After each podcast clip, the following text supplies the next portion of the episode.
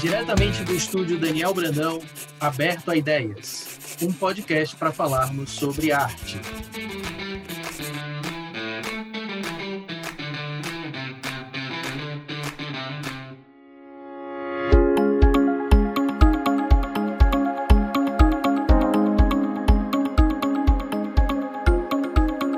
Olá, sejam todos bem-vindos e bem-vindas a mais um estúdio de portas abertas. Dessa vez nós temos uma convidada mais que especial. A minha amiga, eu posso chamar assim, Ana Luísa Keller. É assim que fala? Seu sobrenome. Isso, perfeita pronúncia. Ai, que bom. Eu andei treinando. é, que é quadrinista, arquiteta, né? Uh, eu tenho aqui um pequeno resumo da, do trabalho da Ana Luísa Keller, tem mestrado em arquitetura, está cursando doutorado ainda no momento, Ana, ou já concluiu? Não, na verdade, eu no momento abandonei o doutorado. Ah, tá, tá. Mas você, chegou a cursar um doutorado, começar a cursar um doutorado no programa? Sim, sim. Né, relacionado ao programa de planejamento urbano e regional, né, da Faculdade Isso. de Arquitetura do Rio Grande do Sul. Você trabalha como ilustrador e quadrinista desde os anos 90, não é isso? Uhum. Isso aí. Ok, Ana, olha, muitíssimo obrigado pelo seu tempo. Realmente é um prazer gigantesco falar com você. Eu sou seu fã há muito tempo. Toda vida que a gente se encontra na Quanta ou em eventos, como no caso do FIC, eu faço questão de dizer isso para você, porque realmente é verdade, né? É, então, é um prazer imenso realmente tê-la aqui nesse projeto que é tão caro para a gente, para o estúdio, que é um projeto de bate-papo sobre artes. O prazer é meu, Daniel. Estou muito feliz de estar aqui com, com vocês, contigo, né? Tentando pegar um pouquinho do, do calor aí de Fortaleza, porque aqui no sul tá, tá bem frio. é, aqui a gente tem que deixar o ventilador ligado o tempo todo. Se tiver alguma interferência de som, a gente já pede desculpa. Mas não uhum. dá, não dá para ficar sem ventilador aqui, não. Vamos começar do início então, Ana. É, me conta como os quadrinhos entraram na sua vida, assim, se você teve influência de pai, de mãe, de tio, né? Como você começou a alguém lia quadrinhos para você, enfim, como os quadrinhos entraram na sua vida? Bom, uh, eu comecei a ler quadrinhos porque os meus pais liam muito quadrinhos. Inclusive, o meu pai conta que ele, quando era guria, ele adorava ler quadrinho, comprar gibi, né? E os meus avós não gostavam daquilo, né? Tipo, queriam que ele parasse de ler quadrinhos, porque, enfim, eles achavam que era uma literatura, assim, né, que, que prejudicava as crianças e adolescentes. E a minha mãe lia muito quadrinho também. E eu me lembro de eu muito pequenininha, assim, deitada na cama com eles, né? E eles lendo quadrinhos do Tio Patinhas para mim, do do sabe da turma da Mônica. E eu acho que foi isso daí que me deixou muito assim apegada essa questão da, da narrativa visual sabe de contar histórias com imagens desde muito cedo. Eu vou chamar um táxi. Ah, não não não não é preciso. É somente uma caminhadinha de 5 quilômetros e depois disso nós vamos ter um nutritivo sanduíche de mortadela. Claro Cascão. Legal. Você tem assim algum deles era artista desenhava você tem influência nisso também? Hum, na verdade, não, mas uh, a minha mãe e a minha avó, uh, a minha avó desenhava muito bem, e a minha mãe também chegou a fazer aulas de desenho, de pintura. Então é uma coisa que, assim, meio pela linhagem materna, eu acho, uh, tá, tá na família. E eu tenho uma, uma tia, bisavó, assim, já mais distante, que, que foi uma das primeiras pintoras de Santa Cruz do Sul, aqui perto de Porto Alegre, que é a cidade de origem do meu pai. Então, Ai, que acho que de, de alguma forma as coisas foram, foram passando.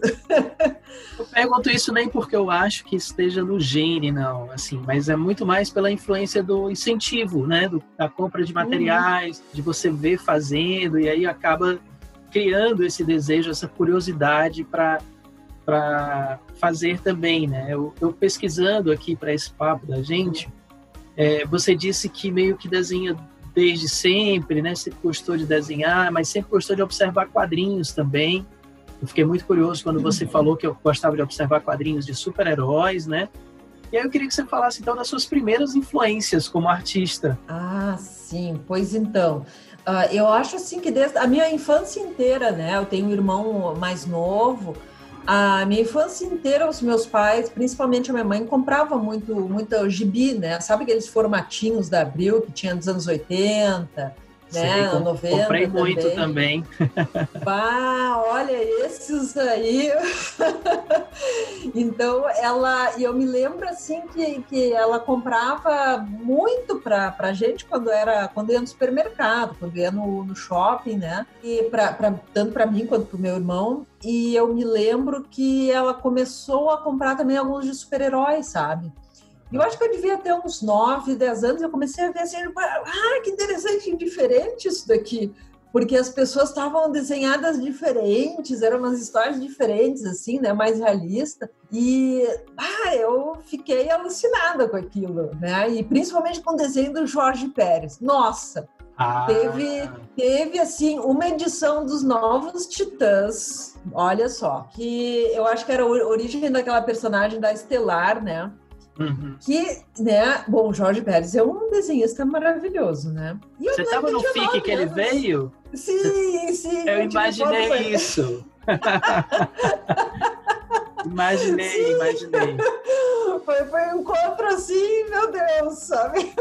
Muita emoção. 2013. Isso, exatamente. Ele estava lá, um baita de um querido. E, e eu sei, Daniel, que eu peguei aquele, aquela história desenhada por ele, assim, ele é um desenhista maravilhoso, né? Tipo, ele tem uma qualidade de desenho fantástica.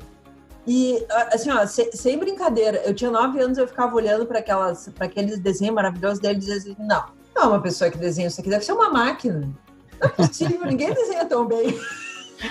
eu fiquei assim, sabe?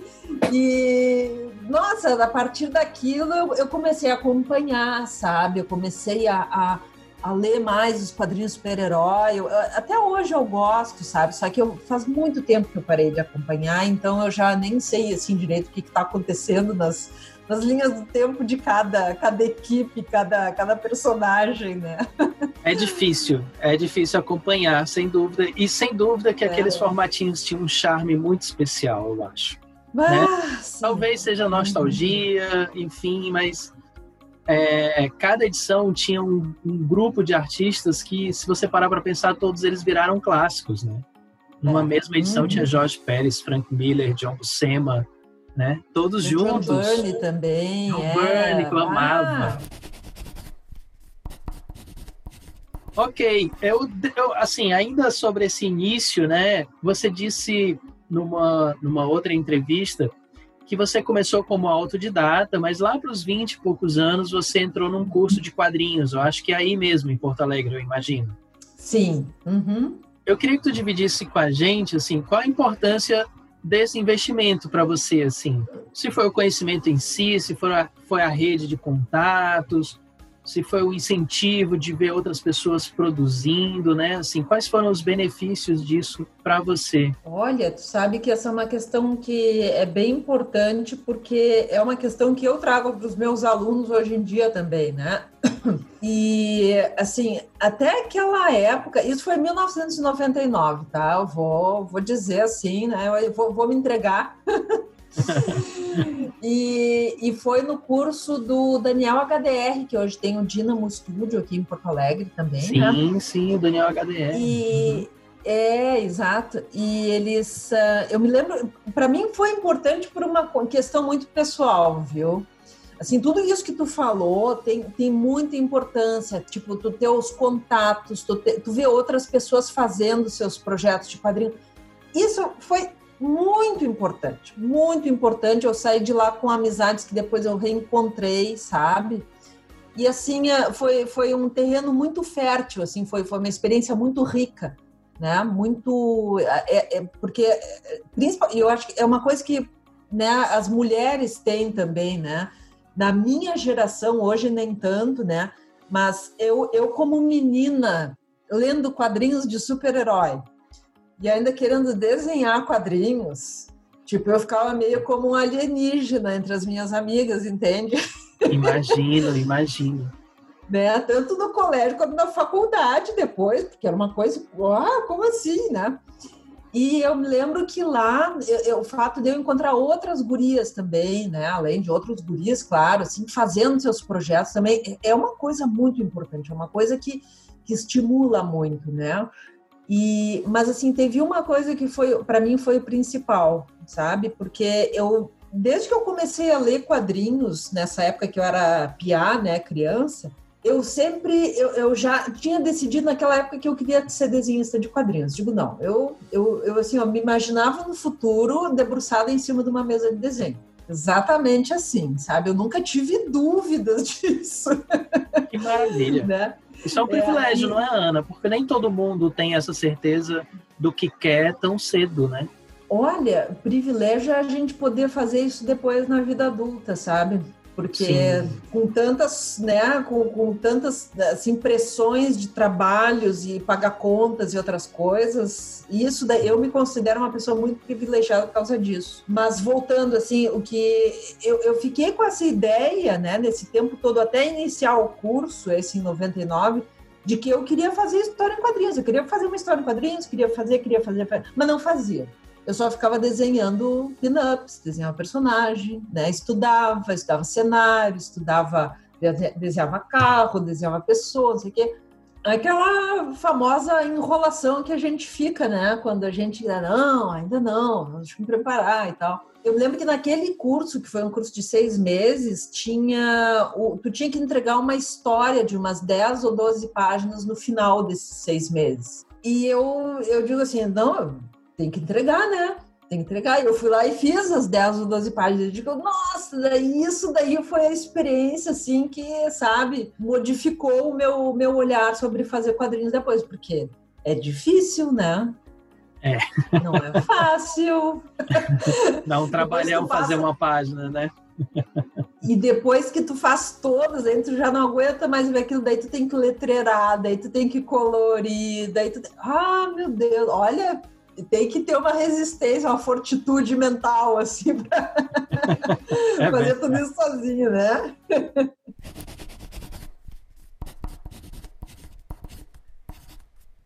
Então o curso te proporcionou essa experiência, né?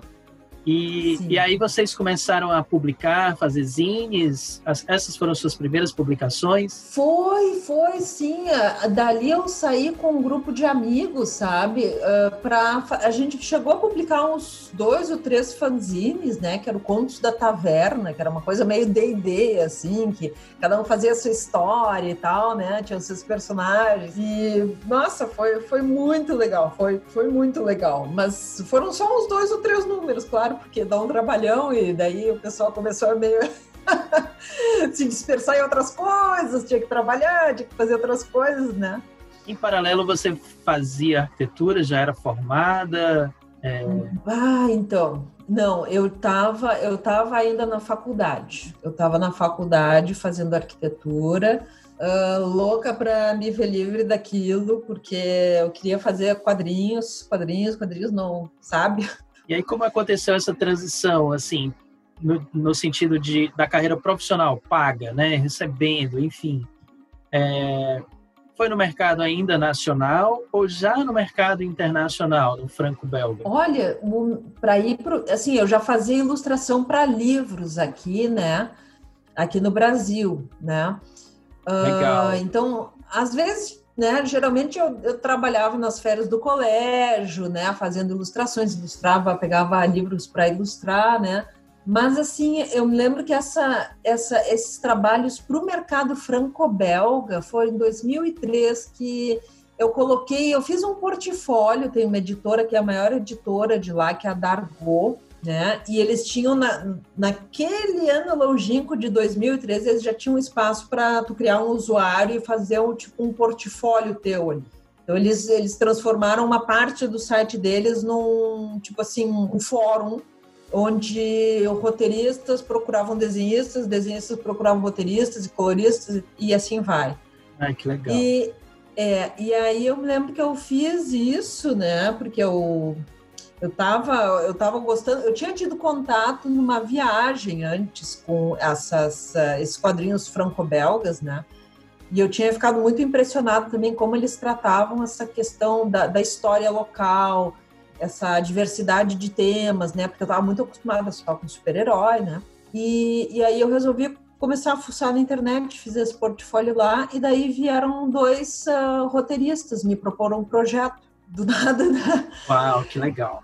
É, e, e aí a gente, a gente, enfim, né, eu disse, tá, beleza, né, eu tava, tava na faculdade ainda, fazendo, estagiando também, e aí eu comecei a, digo, vou fazer o, vou ler o roteiro, vou uh, fazer o desenho de personagem, algumas páginas, tudo, né, para mostrar para os editores, e aí a gente conseguiu um editor na, na França que, que publicou, então... Eu só tenho uma curiosidade pessoal em relação a essa, é, essa, essa conquista, né? Considero uma conquista conseguir entrar no mercado franco-belga, que é um mercado tão grande, tão incrível, sedutor, né?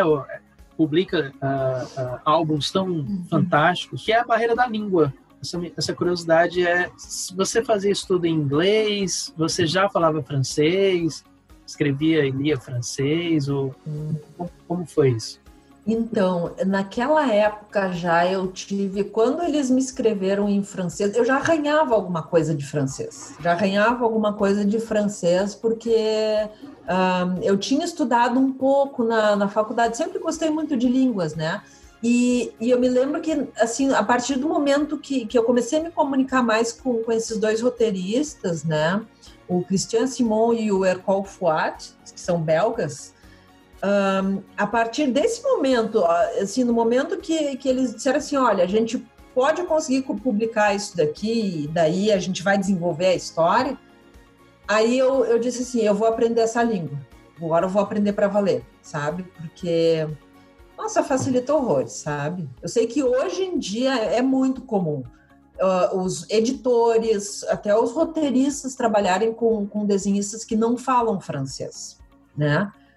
Agora, eu não sei exatamente como é que eles fazem, porque eu me acostumei muito a receber todos os e-mails, textos, documentos, contratos, tudo isso já em francês, né? E, enfim, eu acho que não, hoje, hoje eu acho que não é uma barreira.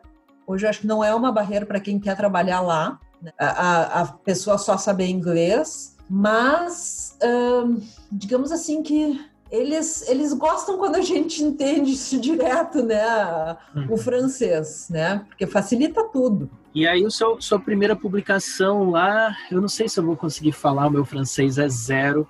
Foi um álbum chamado Aura, Aura. Isso, eles falam assim, na verdade é uma palavra árabe que eles resolveram dar ah. de título, né?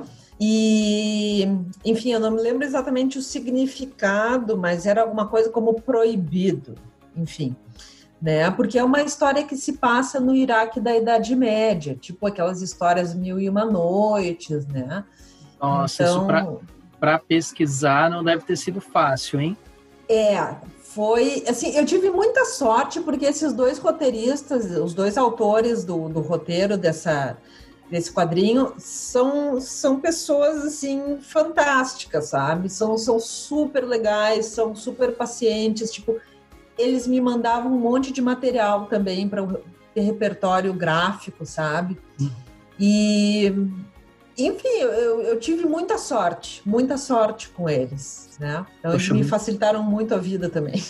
Eu acho, eu acho isso fascinante, assim. Eu tenho certeza que vai estar tá nos vendo e nos ouvindo, assim, muitos quadrinistas que, ou, ou aspirantes a quadrinistas que têm essa curiosidade, assim. Como funciona uhum. esse mercado em, em, relação ao nosso, né? Quais são as diferenças principais desse mercado? E, por exemplo, quanto tempo você teve para fazer um álbum? Né? Uhum. Se já era remunerado antes ou se você só recebia depois das vendas? Se você ganhava por página ou royalties, né? Poderia falar um pouco sobre isso? Claro. Então, esse é um mercado que, assim, eu fiz meu último projeto com ele, para o mercado franco-belga, ainda em dois, eu terminei o último projeto em 2018, tá? Então, assim, pode ser que alguma coisa tenha mudado de, de lá para cá, enfim, né? Mas esse é um mercado que uh, antes ele era muito mais fechado, sabe? Em termos de aceitar artistas e roteiristas novos. Eles, uh, né, à medida que, que a internet foi mostrando muitos outros talentos para os editores, né, eles foram aumentando muito a quantidade de títulos publicados por ano. Não sei se tu tem uma ideia dos, das últimas, uh, dos últimos anos, sim, a média de publicações por ano que eles lançam. Não, não tem, não tem. Olha, a última vez que eu vi, que eu acho que foi uns dois ou três anos atrás, estava em 5 mil títulos por ano.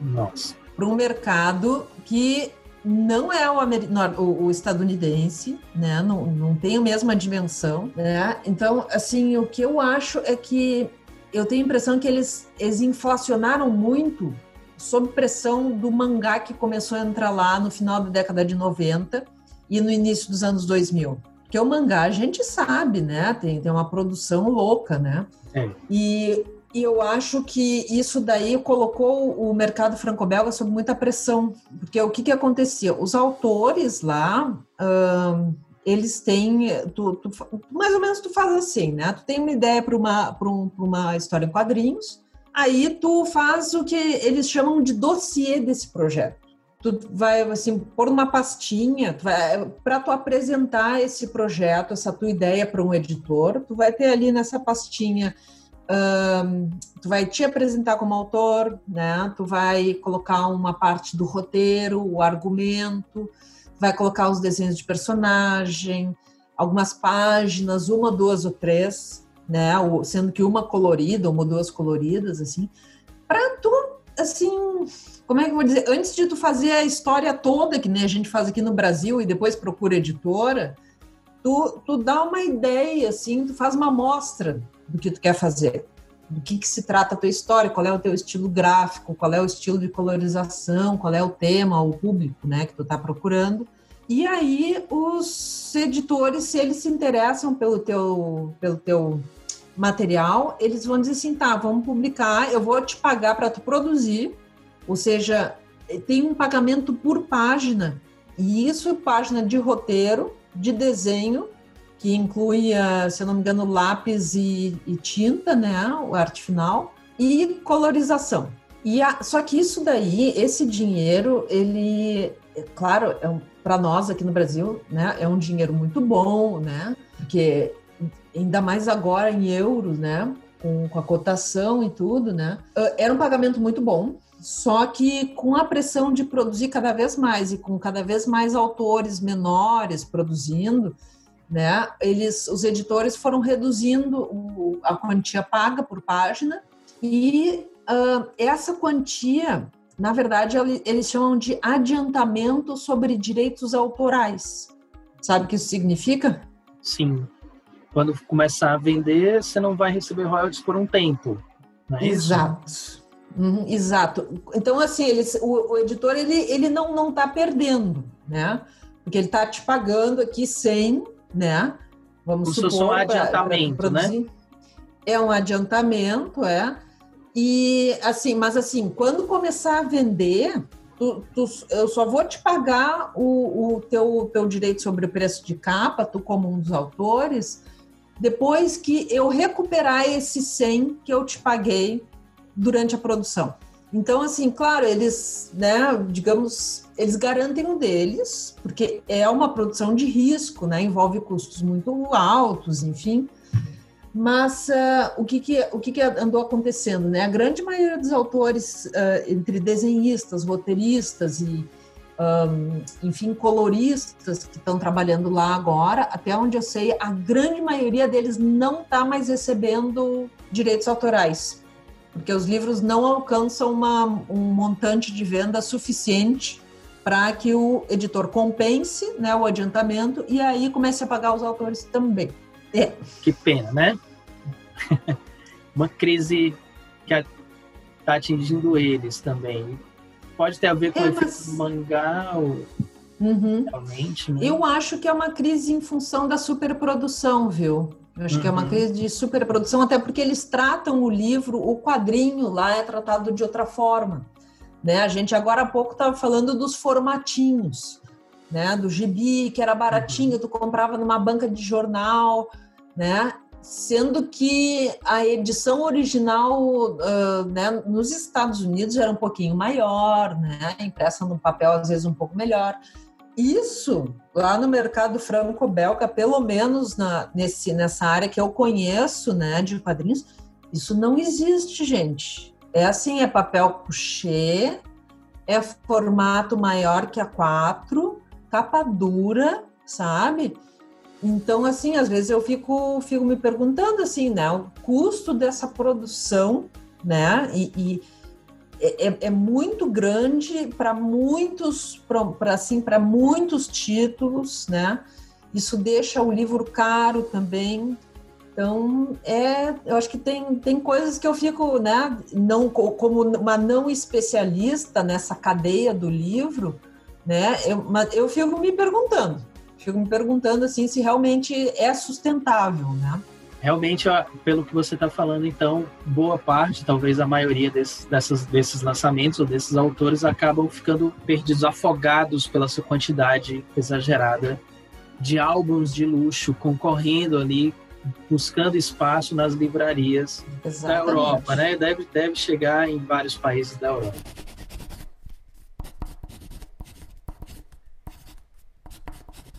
Falando em vários países, e a gente está falando aqui sobre sua carreira internacional, essa experiência super rica que você teve no mercado franco-belga, eu fiquei muito curioso quando eu li que você também trabalhou em outros países. É isso? Você tem uma experiência na DC Comics? Uh, sim, eu trabalhei numa. Foi só uma vez, uma história curta para a antologia Cian, da Vertigo, né? Acho que foi 2014, uhum. 2015 que eu fiz uma história curta com a Chris Peter. Nós escrevemos o roteiro. É. Eu desenhei e depois ela coloriu. Foi bem Uau. legal. Foi, foi, bem legal. E saiu aonde exatamente? Você pode é repetir? Uma antologia chamada. É, uma, é isso, é uma antologia chamada Cian, de Ciano, C-Y-A-N, né? A cor uh, que participaram, assim, era, era bem, bem livre, a gente tinha que fazer uma, uh, né, um roteiro em cima dessa ideia da, da cor em si, né? E, enfim, acho que foram.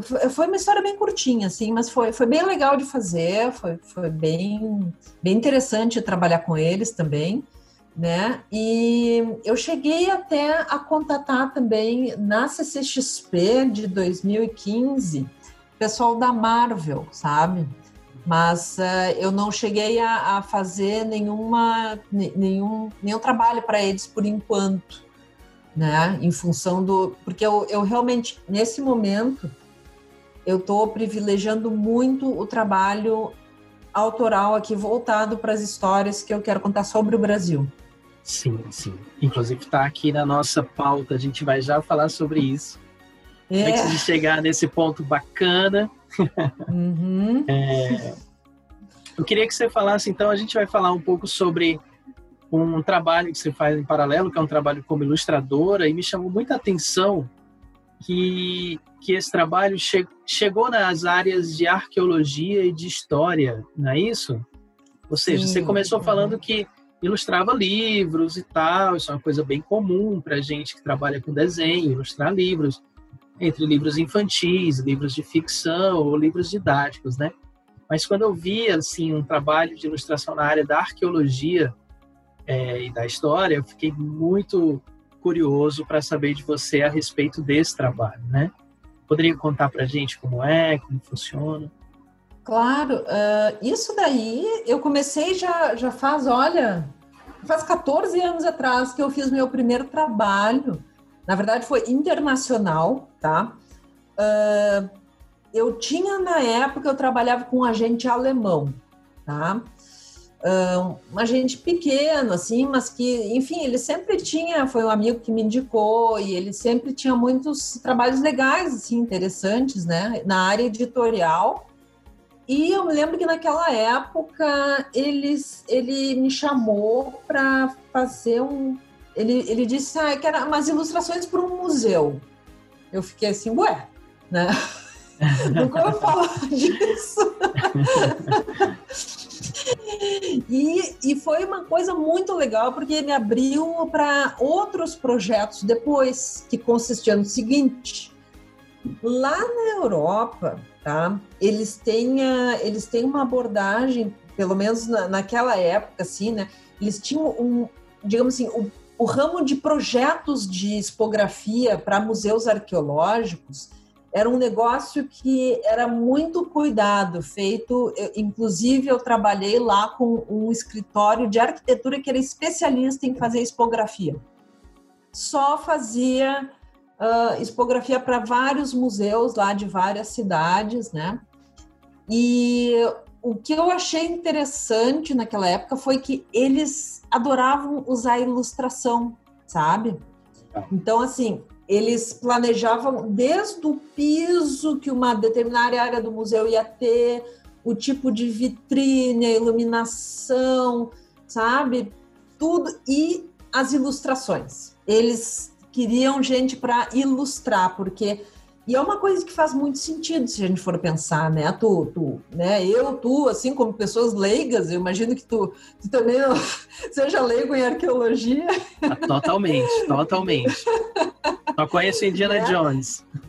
É, eu também. Então, a gente entra e às vezes os museus eles têm uma vitrine cheia de cacos de coisas ali, né? Ah, um pedaço uhum. de pedra, daí tem um caco de uma cerâmica ali, não sei o quê. E a gente, como visitante, para a gente imaginar como é que era esse objeto que tem só um pedacinho ali, tu tem que representar isso de alguma forma, e daí eles usavam a ilustração. Há 14 Oi? anos que você trabalha com isso. É, uh, eu trabalhei muito assim. Nos últimos anos eu não tenho trabalhado muito assim, não tenho trabalhado muito. Até teve um, uns dois anos atrás eu, eu tive, tive contato de um, de um desse mesmo escritório também para um projeto, mas era bem quando eu estava envolvida assim, dar milhões de aulas, terminar o projeto para né, o mercado franco-belga e eu digo assim, olha, eu vou ter que te indicar uma colega porque não tem condição. Mas é muito interessante, porque essa é uma área em que a ilustração, e ilustração assim, né, lato senso, 3D, maquete, uh, pintura, digital, tudo entra na roda, porque a ideia é tu facilitar, né?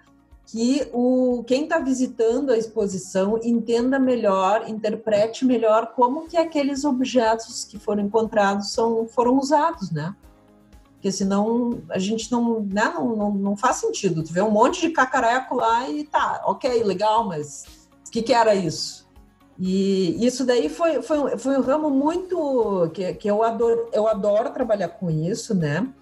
E foi uma coisa que a gente trouxe até aqui para o Brasil numa exposição que teve uns, acho que foi que sete anos atrás, que eu trabalhei com o pessoal da arqueologia da, da Federal aqui do Rio Grande do Sul, no Museu da URGS, que era sobre os 12 mil anos do Rio Grande do Sul, né? Ou seja, pegando aquela ocupação assim bem antes dos europeus chegarem, né? Examinando os diferentes povos e costumes que a gente tinha aqui das, né, dos, dos povos originários que migraram para cá desde aquela época.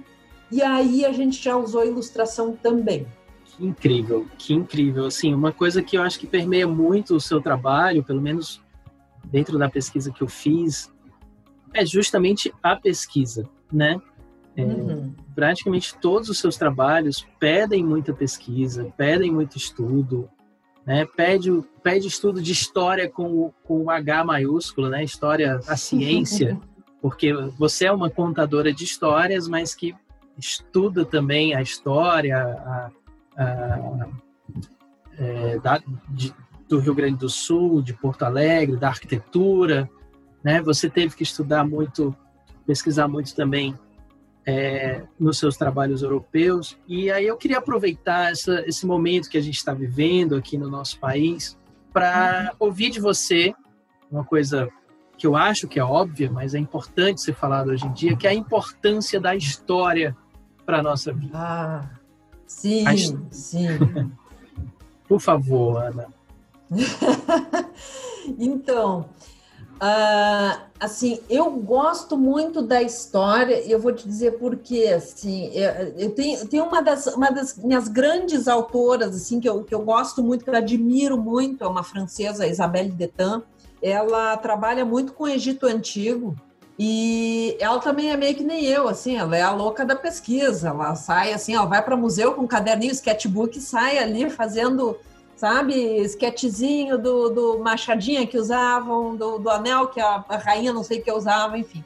E ela, ela tem uma fala muito interessante sobre contar história e estudar história, que é, que é mais ou menos assim a seguinte, né? Uh, ela diz assim, olha, a história história mesmo com, com H maiúsculo, digamos assim, ela, ela tem, tem coisas tão fascinantes que a gente sozinho, no nosso pensamento de ficção, a gente não ia conseguir imaginar. E é verdade. Porque no momento que tu começa a pesquisar, né? Olha, tu pesquisa a história da tua cidade, por menor que seja, tu vai encontrar histórias de, de percursos humanos fantásticos, sabe? E o que me move muito nisso daí, que uh, eu acho que aqui no Brasil, em termos de quadrinhos, sabe, claro que isso já mudou muito, graças a Deus, né, nos últimos anos, com as produções independentes, é que nós temos muitas histórias para serem contadas, não só nos quadrinhos, no, no audiovisual mesmo. Eu acho que a gente precisa disso, sabe? A gente precisa dar para a nossa gente, para o nosso povo, né, acessar essas histórias e essa memória né, brasileira também via essas formas narrativas. Eu acho muito importante. Sim. E aí, assim, com, com essa questão da história para o nosso momento né, atual, eu, eu tenho sempre uma ressalva muito grande quando o pessoal diz assim, ah, não, mas tem que estudar história, isso é falta de estudar história, não, mas história é isso, história é aquilo a história pode ser escrita das formas mais distorcidas possíveis. Quem conhece, né? Eu tive uma educação que pegou ainda o fim do regime militar aqui no Brasil, aqui no em Porto Alegre, né? Eu, eu tive uma educação em grande parte, né, extremamente asséptica em relação à, à história do nosso país. Então, assim, a história ela ela tem que ser vista de uma forma crítica. Falta o, digamos assim, não, não é só a história que a gente precisa, mas a gente precisa do pensamento crítico também. De, de olhar ao nosso redor do nosso país e a gente se perguntar assim, poxa, por que, que as coisas são assim? Por que, que é assim? Não, mas ah, é porque a gente foi colonizado por português e não por holandês. Sempre aquela, né, para exemplificar, né, aquela pseudo pseudo né, comparação que se faz né? Que, enfim, precisa de, de, de espírito crítico para para a gente ver assim que a história que a gente tem acesso muitas vezes ela não está nos trazendo né todo digamos todos os componentes que, que fazem uh, com que a gente possa compreender a nossa realidade hoje para falar de uma forma assim bem bem suave né? Sim, sim, sim. Eu entendo perfeitamente o que você está falando, até porque também sou da, da mesma época, na época da, que eu estudava no colégio, eu ainda tinha educação moral e cívica, o SPB, ainda uhum. era o fim do regime da ditadura Isso militar. mesmo, eu também tive.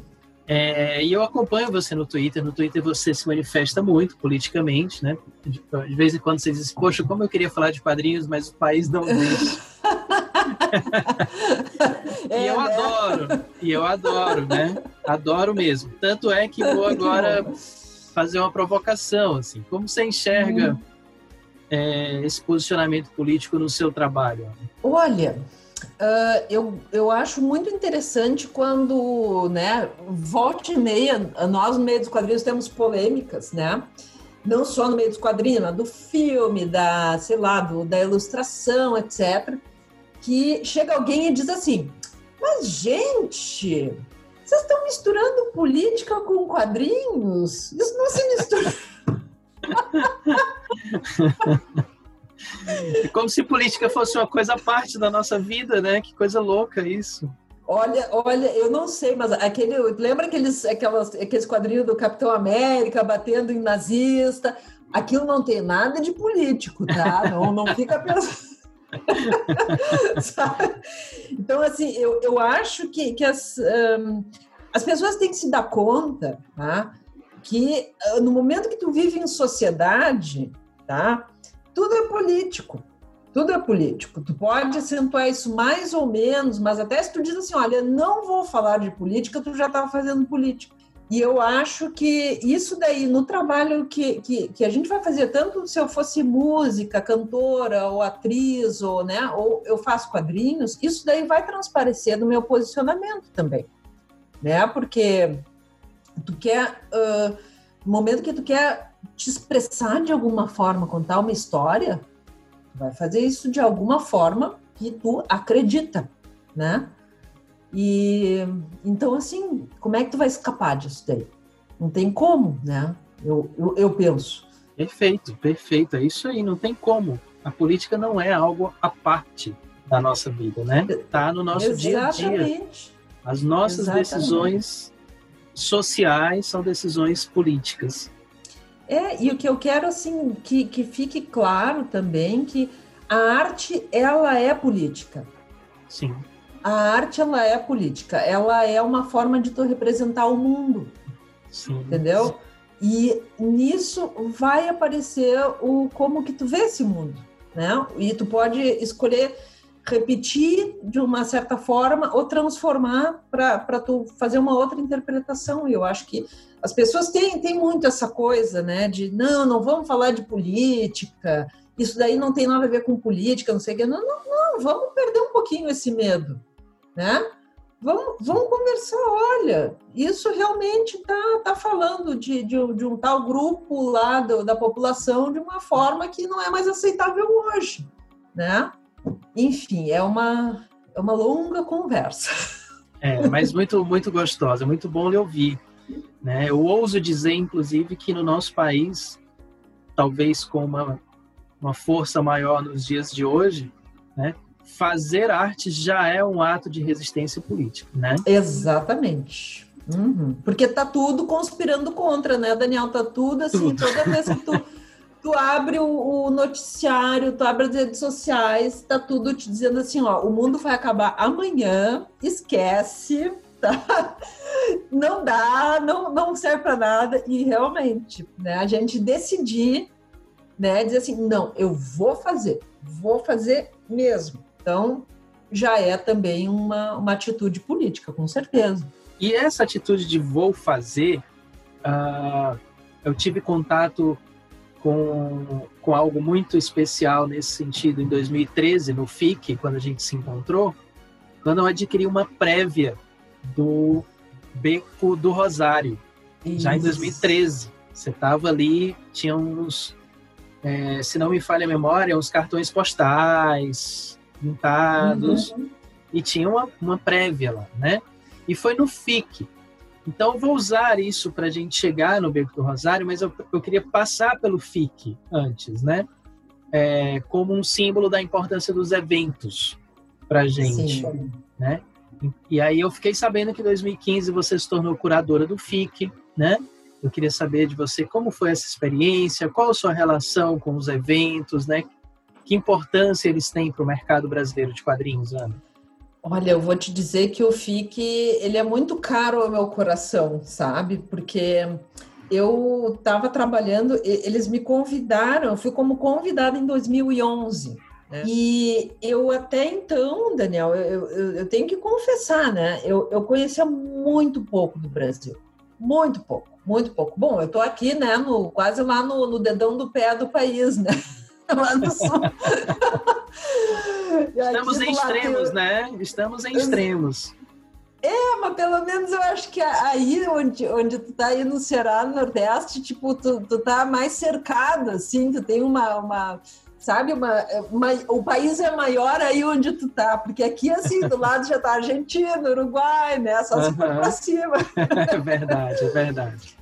E, e eu me lembro que, assim, é, uh, ter ido para o FIC naquele, naquela vez em 2011 mudou totalmente a minha cabeça, sabe? Foi, foi uma coisa assim que me fez uh, me apaixonar muito pelo, digamos assim, pelo, pelo contexto todo de quadrinhos do Brasil, sabe?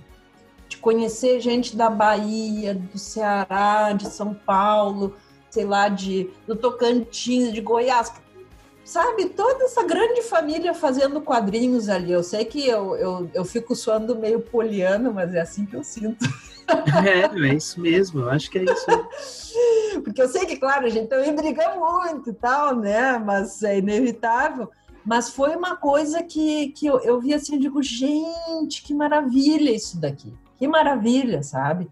E aí, quando eles me convidaram depois para ser curadora em 2015, aí foi meio que o, o sonho se concretizando, né? Porque ó, foi, é, é muito legal. É muito legal, eu gosto muito. É uma coisa que está me fazendo muita falta agora, principalmente na quarentena, né? Não poder encontrar as pessoas, os colegas, né? É. Assim, presencialmente. Um, e eu acho que o FIC em especial, ele tem essa carga afetiva muito grande para mim também, mas ele como um evento gratuito, sabe? Que traz né, as, as escolas públicas, as crianças, que as pessoas podem, podem entrar sem ter que pagar, sabe? Eu, eu acho que isso daí é, é muito importante, isso daí é incrivelmente importante. Olha, nada contra, né? Tem os eventos que são pagos, são privados, etc. Mas a gente ter essa possibilidade num país como o nosso, de deixar a cultura acessível dessa forma, sabe? Tu poder expor as crianças, né? Que, que vêm ali da região em torno de Belo Horizonte e tal, é, é muito importante. Nossa, é, é, muito, eu, eu acho muito importante, sabe? Eu, eu acho que aqui a gente, a gente tem, porque eu, eu entendo o, o, Brasil como um país que ele, ele muitas vezes ele tem cultura, ele tem ciência, ele tem tecnologia, mas isso fica assim acessível a muito pouca gente. É verdade. É um país muito desigual, né? Em todos os sentidos, eu acho. E muito elitista eu, nesse sentido. É, e eu acho que quando a gente consegue, né?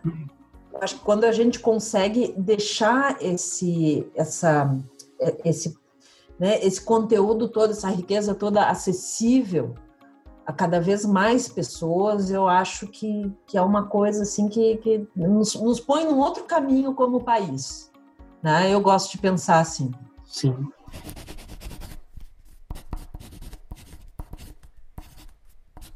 Olha, o que eu vou falar não tem nenhuma comparação com o FIC. O FIC é incrível, realmente. Mas esse espaço que a gente está conversando agora tem essa proposta, tem essa ideia democrática, tem essa ideia de disseminar mesmo é, ideias sobre arte, produções sobre arte, né? É, um senso crítico mesmo, que faça as pessoas ouvirem, assistirem e pensarem a respeito. Eu tenho uma ambição, Ana, de tentar atingir um público para além do público que já seja regular de quadrinhos. Uhum. Não sei se vou conseguir, mas a minha ideia nas conversas, nos convidados, nas pautas, é, é, é tentar atingir o maior número de pessoas possível da maneira mais democrática possível, né? Isso é ótimo, isso é ótimo, isso é, isso é muito bom e eu acho que, que é ótimo que tu tenha essa, essa iniciativa de realmente produzir esse conteúdo e deixar esse conteúdo acessível né? Porque a nossa conversa aqui, tipo, vai ficar depois para as pessoas escutarem e debaterem e compartilharem, né? Então, é um conhecimento nosso que a gente também, né, compartilha com, com, com todo mundo sem restrição. Exatamente, exatamente, perfeito. Quero falar com você sobre o Beco do Rosário. Na segunda-feira eu garanti na pré-venda da editora Veneta, né, oh. a minha edição, né? Do Beco do Rosário. Já estou ansiosíssimo para chegar aqui em casa. E eu queria que você falasse dessa obra, né? Uma obra que você vem fazendo há muitos anos, eu venho acompanhando é, na internet. Você divide vídeos de produção sobre essa obra, né? É, eu queria saber de você se, são, se essa edição da Veneta vai sair em dois volumes ou se num volume só, para o pessoal já comprar, já garantir seu exemplar. Pois é, Então, essa, essa história em quadrinhos está saindo em volume único. Agora pela Veneta, tá? A história completa, porque em 2015 eu tinha conseguido publicar a primeira parte, uh, que eu chamei de volume 1, porque a, a ideia era fazer em dois volumes, né? E só que por várias, vários percalços no meio do caminho, que eu fui aprendendo que as, né, as histórias autorais às vezes tem que, tem que enfrentar, uh, eu consegui terminar ela agora, né? Agora no início desse ano, né? Terminar mesmo, assim. Então uh, a gente decidiu fazer uma edição única, daí completa, né? Até porque vai ser uma tiragem maior. Isso, isso é uma coisa, é uma, é, até voltando à nossa questão de, de acessibilidade também. Uh, essa essa essa história em quadrinhos ela foi contemplada pelo edital do Itaú Rumos. Então a gente conseguiu em função disso também deixar um preço assim bem camarada. É do meu interesse também que as coisas que eu faço possam ser acessadas. Não adianta, né? A gente fazer, fazer trabalhar e daí só cinco pessoas conseguem comprar porque é um preço absurdo. Não faz sentido. Maravilhoso e... ouvir isso. Então, isso para mim foi bem importante também. Eu fiquei bem feliz que ficou um preço assim, né, bem razoável. Acho que está um preço legal. E, enfim, e, tá. E aí, tá... para as pessoas que estão ouvindo isso já entrarem, já comprarem, faz uma sinopse aí da história, um resumo Gente, do que se trata o Beco do. então, do que se trata o Beco do Rosário. História Pois é, o Beco do Rosário é um antigo, uma antiga rua daqui de Porto Alegre. Eu, uh, em função disso que a gente falou agora há pouco, desse trabalho que eu fazia para museus, que eu muitas vezes fazia reconstituição, ilustrações, que eu reconstituía partes inteiras de uma cidade, sabe? Usando o desenho, para as pessoas visualizarem como era a cidade antes, né? Eu comecei a pensar assim, por que, que tu não está fazendo isso na tua cidade? Por que tu tá fazendo isso numa cidade lá do outro lado do Atlântico, sabe? Eu comecei ué, Uh, e como eu tenho essa, eu, eu, tenho na faculdade de arquitetura, eu era monitora de evolução urbana e fui muito ligada daí à história urbana, as disciplinas de história urbana, né? Falei assim, cara, o pessoal tô com a faca e o queijo na mão para fazer uma história em quadrinhos, né? Fazendo, eh, reconstituindo a Porto Alegre antiga. Eu comecei a trabalhar nisso. Comecei porque eu começava a olhar aquelas fotos antigas da cidade, né? E eu começava a imaginar histórias ali. Digo, nossa, aqueles prédios ali, aquela praça lá em 100 anos atrás, 1920. Ah, mas e aquele pessoal andando ali? O que, que, será que, que, que aquele pessoal estava fazendo? Como é que era a vida, sabe? E, e eu acabei descobrindo que a, as grandes avenidas de Porto Alegre, as grandes reformas urbanas se deram bem nessa época. Então, a Porto Alegre que hoje, se tu vier para cá, não sei se tu já veio para cá, Daniel, tu já veio? Não, não. Ainda eu, não? Passei, eu passei de ônibus indo para Bariloche quando eu tinha oito anos de idade. Então, eu acho que eu posso dizer que não, né? Eu não lembro da cidade. Tá na hora de voltar. Sim, sim, sim. Né? Eu tenho muita vontade. Então, hoje, se tu chega aqui em Porto Alegre, por exemplo, tu, tu vindo aí de, né, de, de Fortaleza, tu vem para cá, tu vai ver assim que nós temos um grande viaduto, né, o viaduto Otávio Rocha, uma grande avenida, né, de, de duas, eh, né, duas grandes pistas, temos mais outras grandes avenidas as pessoas se esquecem que Porto Alegre era uma cidade colonial que nem uma cidade como Ouro Preto, porque a origem é a mesma e um, elas, a cidade foi se modificando e as pessoas que moravam nela iam se modificando, né? Iam no meio dessa modificação toda. E a história, o Beco do Rosário é sobre isso. É sobre a Vitória, que é uma habitante do Beco do Rosário, que vai viver esse processo de ter que sair dali, né? Porque esse espaço vai ser demolido, ele vai ser, digamos, modernizado, entre aspas, porque a gente sabe que a modernização nesse tempo, e hoje ainda, né? Consistia em tirar as pessoas que estavam ali há mais tempo, que geralmente são mais pobres, para tu valorizar o terreno e digamos, colocar uma população mais rica ali. E foi isso que Especulação aconteceu. imobiliária, né? Total, total. Uhum. Então eu, eu resolvi fazer uma história em quadrinhos uh, mostrando como é que, tentando imaginar como é que as pessoas da época teriam vivido isso daí, né? Com uma protagonista mulher chamada Vitória, não é isso? Isso. Uhum. Gostaria de pegar esse mote, então, te dar a palavra para você falar da importância de ter mais protagonistas mulheres nas histórias em quadrinhos, na verdade, nas mídias em Uhum. geral, né? E como você enxerga essa representatividade feminina no mercado hoje? Olha, tu sabe que eu pessoalmente, eu, eu vou falar de uma forma bem pessoal, tá? Eu como autora, eu, eu acabo me ligando mais aos meus personagens masculinos, sabia? Uhum. Então, assim, eu acho que essa questão do protagonismo ela é importante, mas ela tem que vir realmente, assim, tem que ser uma coisa que, que, que vem do, do autor ou da autora de uma forma muito espontânea.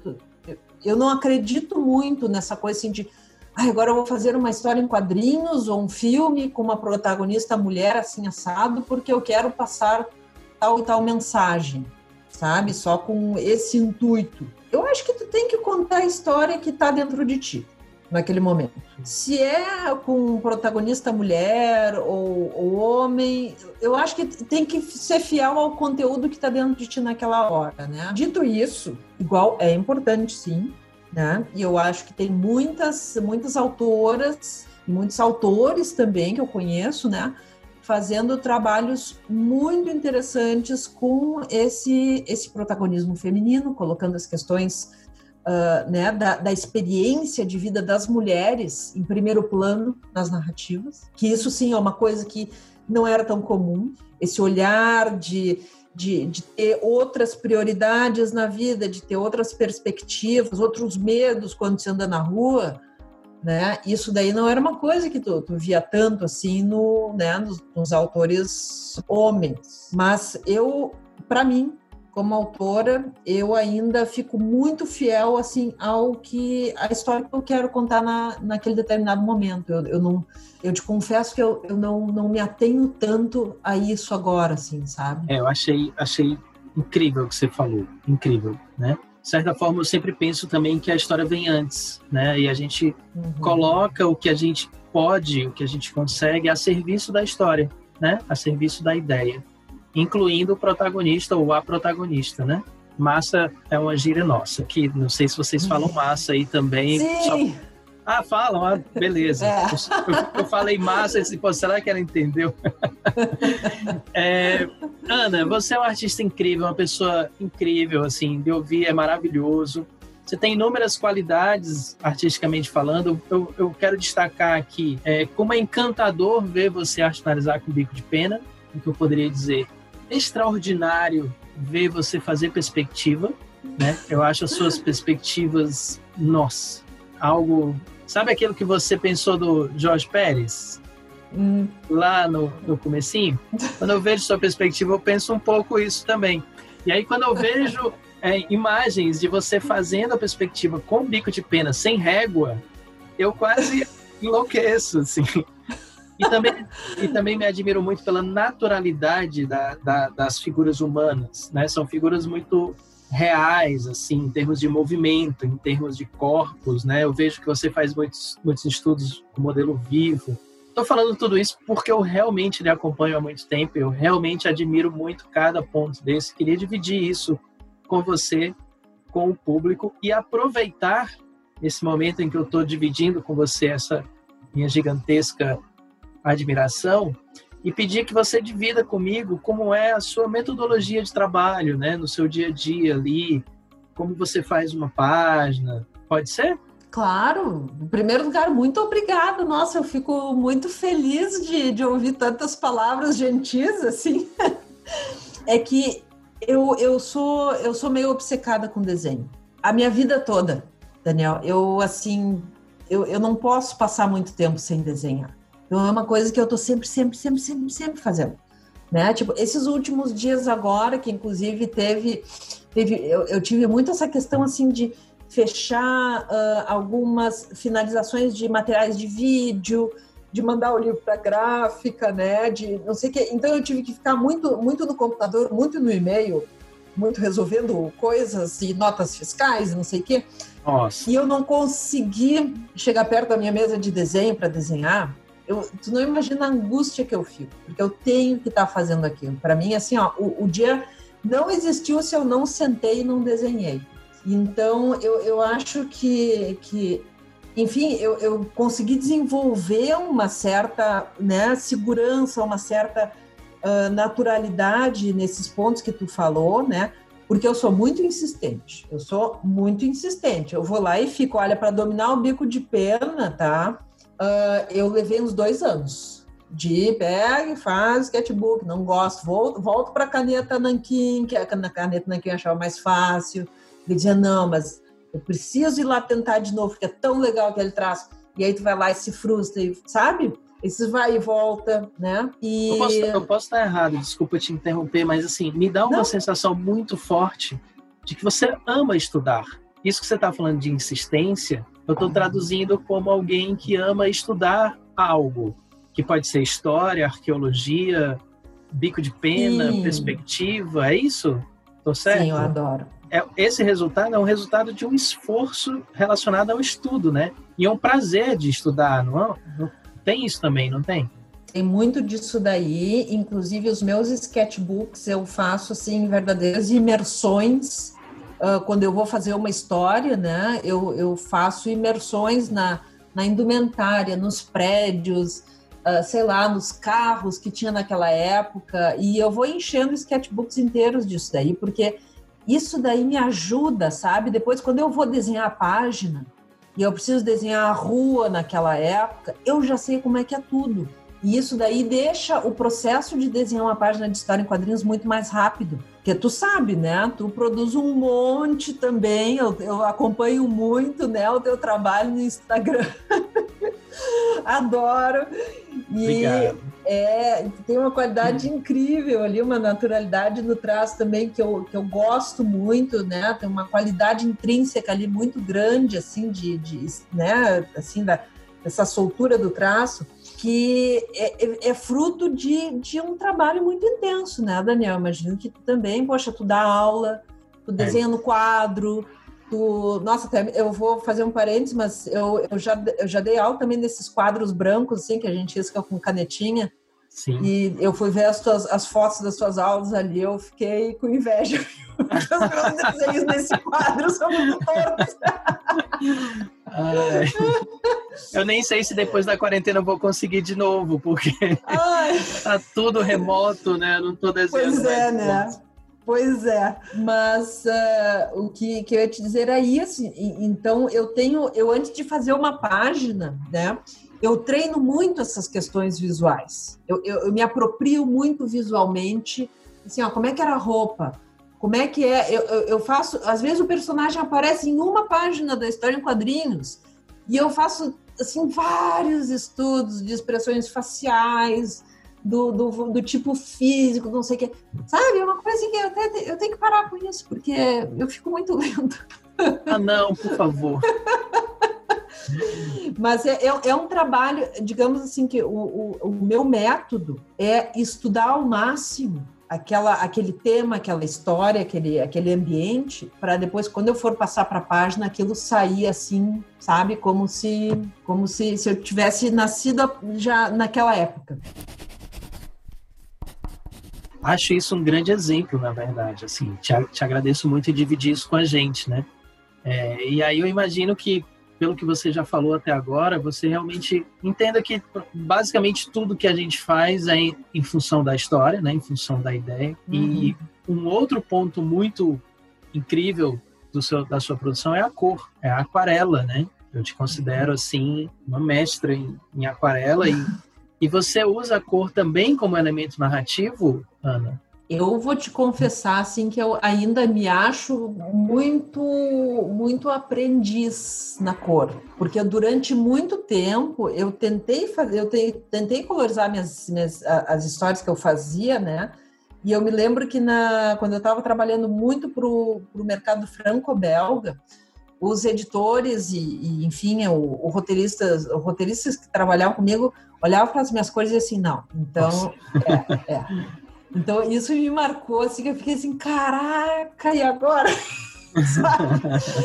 então, assim, ó, o, que vocês, o que vocês vão ver quando vocês, se vocês comprarem o, o Beco, vocês olharem minha conta no Instagram, tá? Em grande parte, é assim, eu tô fazendo do jeito que eu sei fazer. Tipo, eu, eu fico super feliz quando as pessoas nem tu agora me dizem assim, nossa, porque tu faz tão bem, eu, tão, eu adoro, não sei o quê.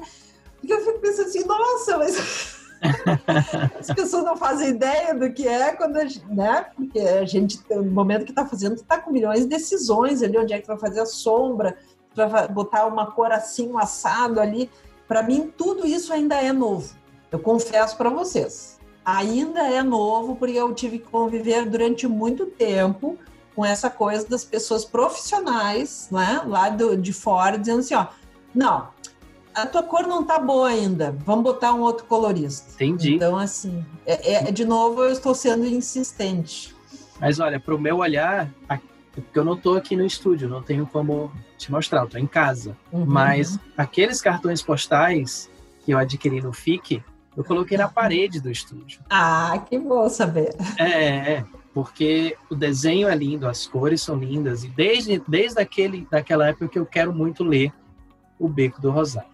A gente está chegando pois, aqui na nossa é fase final do papo aqui, a gente está você tem, a gente tem tempo, espaço para você falar o que você quiser. Eu estou um pouco preocupado com o seu cansaço, a gente está no fim do dia. É... Eu estou bem. Eu estou amando o papo, estou adorando conversar com você. É... Então, eu queria começar essa parte final perguntando para você uma coisa que eu venho perguntando para todo mundo que eu estou conversando nesse período. Assim. O que mudou para você na sua rotina, na sua produção, com a quarentena, com essa pandemia tão assustadora? assustadora é, é, um desafio mental, né? Porque a gente está toda hora com, com essa essa nova nova rotina e, e, eu, não, eu não sei se aconteceu contigo também, mas eu, eu sinto como se eu estivesse segurando a respiração, sabe?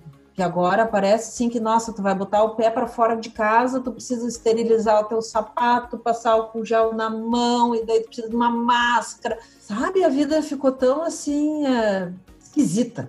Né? Tensa, não é? Tenso, é isso mesmo, tenso. Uh, isso daí eu acho que pesa muito, né?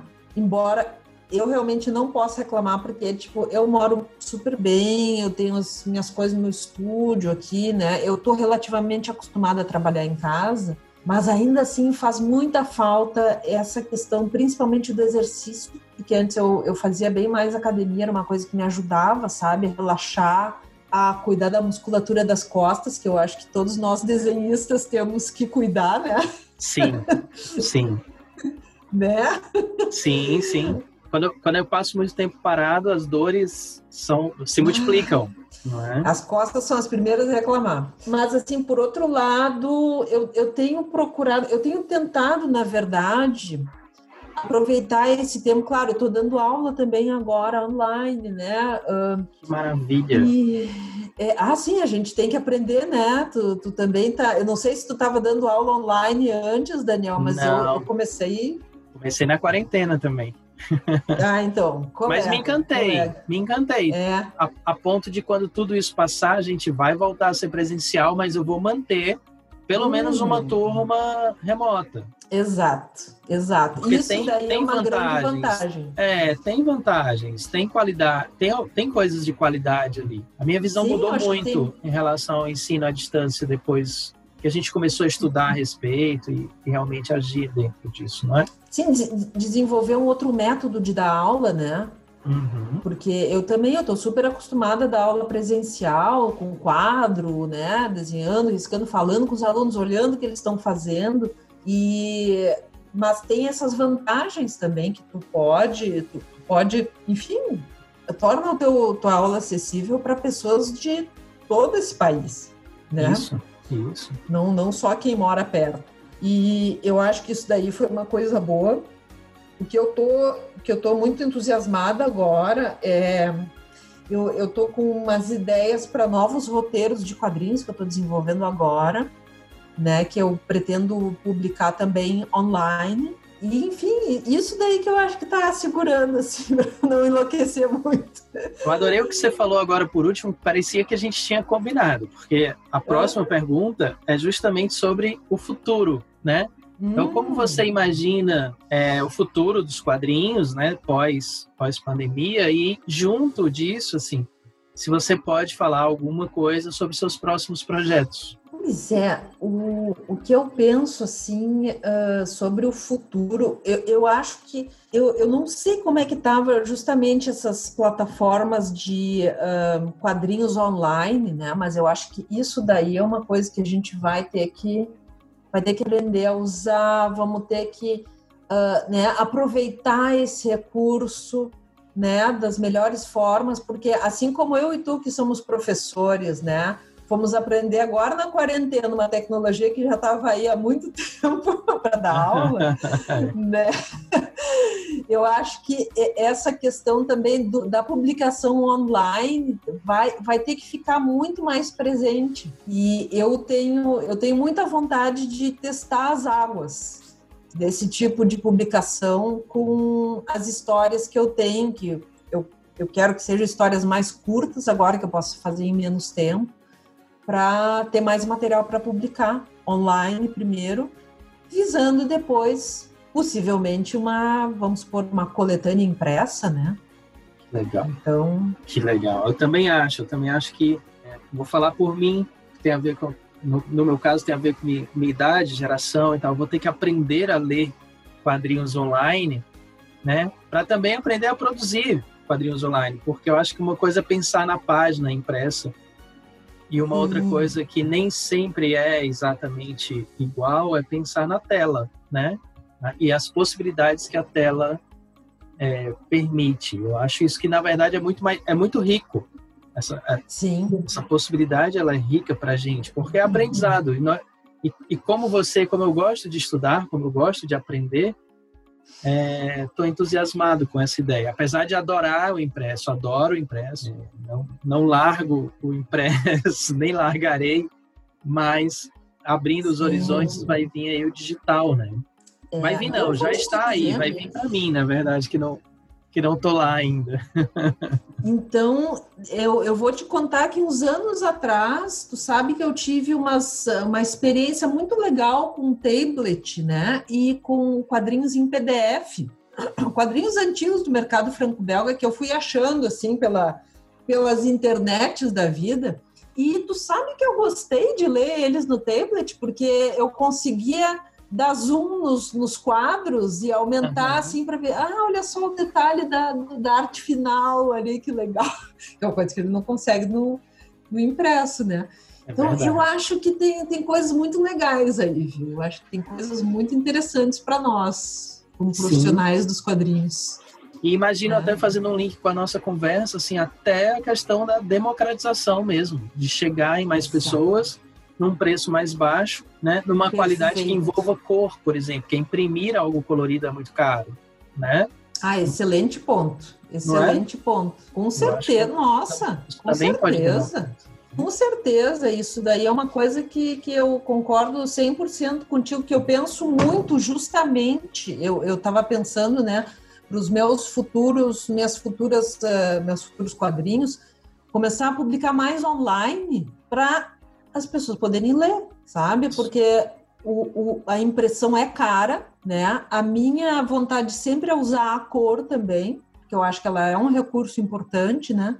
Mas assim, a, gente, como é que eu vou te dizer, né? A gente está com essa pandemia agora e eu tenho pensado muito nisso, né? A gente não vive para sempre. Então a Sim. gente precisa contar as histórias que a gente quer contar, né? Não, a gente não não tem assim uma eternidade pela frente, então eu acho que a gente tem que usar esse tempo da forma mais, uh, mais eficiente possível, né? E eu acho que o online é um jeito. Sem dúvida. A consciência da finitude é um grande motivador para a gente viver melhor e de maneira mais eficiente o momento, né? Exatamente. Ana, as nossas últimas perguntas são as que eu faço para todo mundo desse programa, que eu vou chamar assim, né? Uhum. Então, a primeira delas é por que quadrinhos, Ana? Ah! Porque é tão legal tu criar universos. e é mais barato que cinema. Exato, adorei, é isso aí. É verdade. Pode fazer naves espaciais, né? efeitos Exato. especiais, tudo. Exatamente, exatamente. Então, sério, eu assim, ó, eu gosto muito do desenho, mas eu percebi que eu, eu não, não sou uma pessoa completa sem a questão da narrativa, da história. Mesmo que eu faça um desenho só, eu, eu, o meu impulso natural é querer contar uma história com isso. Eu acho que, que, que é por aí que a gente consegue se enriquecer, sabe? Em termos de realmente criar coisas, né? Exercer essa criatividade, que, como a gente disse lá no início, é um privilégio, né? E, ao mesmo tempo, também pode usar isso para, enfim, para criar conteúdo bom para as outras pessoas, né? Sem dúvida. Eu suponho que você enxergue quadrinhos como uma forma de arte também, né? Além de uma linguagem. Então, minha próxima pergunta é: o que é arte para você, Ana? O que é arte? Uau! Então, sabe que isso era uma coisa bem uh, que eu estava eu tava pesquisando, porque eu queria fazer o, um doutorado em História da Arte. Eu andei estudando bastante teoria, mas eu não conseguia chegar a conclusão nenhuma, porque o que eu acho que a arte é assim, uma definição bem tosca, assim, eu acho que é aquilo que nos toca, sabe? Aquilo que, que, que te, te, provoca alguma coisa que não, não te deixa indiferente, sabe? Eu sei que não é, não, não é o não seria suficiente, mas eu acho que acima de tudo tem que ser um negócio que realmente te toque de alguma forma. Né? Claro, que, é, claro que é suficiente, claro que é suficiente. Eu, eu confesso que essa, esse final ele é inspirado no Abu Janra. Tinha um programa ah! chamado Provocação, Provocações, que ele terminava perguntando o que é a vida. E eu, Nem eu acho. Lembro. Você lembra? E eu acho Sim. que essa pergunta, o que é arte, é tão difícil quanto a pergunta, o que é a vida. Mas essa tão é necessária quanto, tão Sim. necessária quanto, né? A gente pensar e não precisa ter uma resposta fechada nem acadêmica. Isso que, que você sente é o que eu quero que você divida com a gente. Uhum. E você uhum. dividiu muito bem. Então, é bom. então eu estou muito feliz, eu estou muito grato. Eu quero dar um espaço agora para você falar o que você quiser nesse, nessa sua última fala. Se você tiver, por exemplo, uma indicação de leitura, eu vou ficar muito feliz também, porque eu sou uma pessoa que gosto muito de, de conhecer indicações de leitura de incentivar a leitura. Claro. Mas o espaço é seu, Ana, para a gente fechar esse papo. Então, eu vou, eu vou aproveitar, já que eu já, já falei bastante de mim, eu vou, vou, vou dar indicações de leitura, tá? A primeira vai ser de quadrinhos, que é uma série da Marguerite Aboué, que ela esteve aqui no FIC de 2015, inclusive. Aya de Yopugon, conhece? Não, não conheço. Com Ai, certeza é anotarei. Delícia, é maravilhoso, é maravilhoso. É basicamente a história da, da juventude imaginada dela na Costa do Marfim. E é um quadrinho, é uma delícia, assim, é, as cores, ambientação, tudo, né? E uma dica, uma dica para o pessoal que quer, uh, que quer se aprofundar e aprender bem aquarela, misturar cores em aquarela, tá? é o livro Making Color Sing, da Jane Dobi. Tá? Eu sei que eu, eu acho que ele só tem em inglês, mas, gente, assim, ó, se vocês querem aprender cores, é por ali. É por ali. Eu li ele ainda há pouco tempo, assim, e é um livro realmente maravilhoso para quem quer fazer aquarela ou de outros tipos de pintura. Você também é maravilhosa, Ana. Esse papo foi incrível, fez da minha noite um momento que eu não vou esquecer, né? Ah, Fazia que tempo que eu queria marcar e ter o privilégio de conversar tanto assim com você. Muito obrigado pelo seu tempo, pela sua generosidade, pela sua paciência e, sobretudo, pelo seu trabalho, que é magnífico. Muito obrigado. Ah, eu, eu é que agradeço, Daniel. Agradeço pela, pelo convite, por essa oportunidade de matar a saudade de um colega querido que nem tu. né? Que realmente é uma coisa que faz falta dessa quarentena, a gente conversar com, com as pessoas que a gente gosta e sobre coisas que a gente gosta. Então, nossa, maravilha, adorei participar e eu vou acompanhar aí os próximos episódios também para para ver mais colegas falando. Maravilha, Ana, maravilha. Eu tô extasiado, tô muito feliz. Uma boa Ah, noite para você. Fique bem, Boa com noite. saúde, né? E produzindo E- sempre. E tu também, eu fico à disposição aí para próximos papos, Tá joia? Beijão. tá? Tchau, tchau. Tchau, querido, tudo de bom para você.